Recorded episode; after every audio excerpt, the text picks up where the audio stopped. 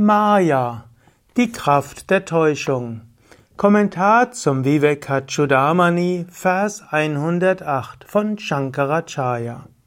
Shankara schreibt, Maya, die scheinbare Welt, als die täuschende Kraft des Höchsten wird auch unmanifest, unwirklich, unoffenbart Avyakta genannt. Sie ist in ihrem Wesen anfanglose Unwissenheit.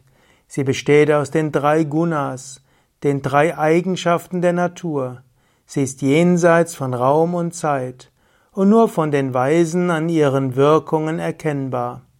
Durch sie wird das ganze Universum erschaffen. Ja, jetzt geht es darum, was ist eigentlich Maya?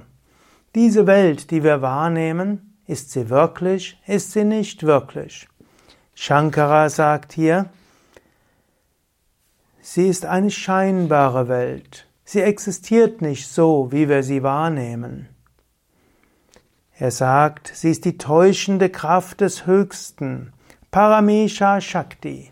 Also, auch in dieser Maya wirkt Brahman. Brahman ist Paramesha. Brahman hat eine Shakti und diese Shakti ist die Illusion und diese schafft dieses Universum. Sie ist zunächst einmal unmanifestiert und unwirklich. Wirklich die Maya zu verstehen, kann keiner. Sie ist anfanglose Unwissenheit. Nur durch die Maya vergisst du, wer du wirklich bist. Sie besteht aus drei Gunas, Sattva, Rajas und Tamas. Alles in diesem Universum ist entweder Sattvik, erhebend und leicht, ist Rajasik, unruhig oder Tamasik träge nach unten gehend.